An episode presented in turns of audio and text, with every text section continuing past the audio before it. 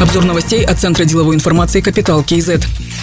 Казатомпром представил предварительные итоги за 2020 год. По словам главы компании Галмжана Перматова, несмотря на внешние кризисные явления, Казатомпром увеличил участие на рынке. Кроме того, продолжает расти интерес инвесторов к IPO и SPO. Капитализация компании выросла с 3 миллиардов до 5 миллиардов тенге. За несколько этапов продано акции глобальных депозитарных расписок на сумму 890 миллионов долларов. Все эти средства досрочно направлены в нацфонд. По программе трансформации чистые выгоды составят 1 миллиард 900 миллионов тенге, что на 800 миллионов больше плана.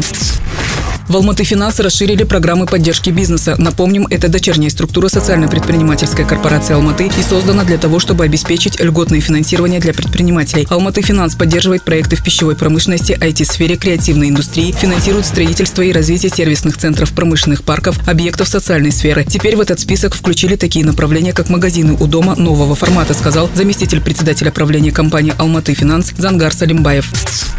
Россельхознадзор частично снял запрет на поставки томатов и перца из Казахстана. Речь идет о продукции предприятия, расположенного в Павлодарской области. Это решение принято на основании достигнутых договоренностей, а также по результатам анализа, полученной от казахстанской стороны информации о проведенных карантинных фитосанитарных мерах. Поставки томатов и перцев будут идти под гарантией Комитета госинспекции Минсельхоза Казахстана.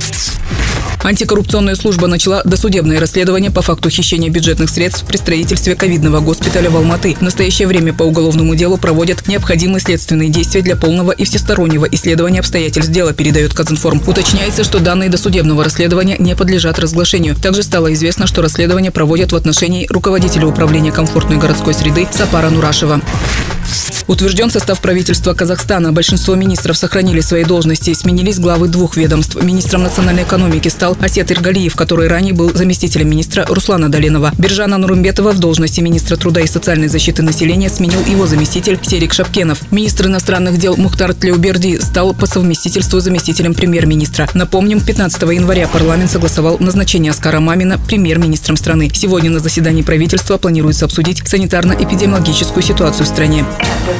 Другие новости об экономике, финансах и бизнес-истории казахстанцев читайте на Капитал Киезет.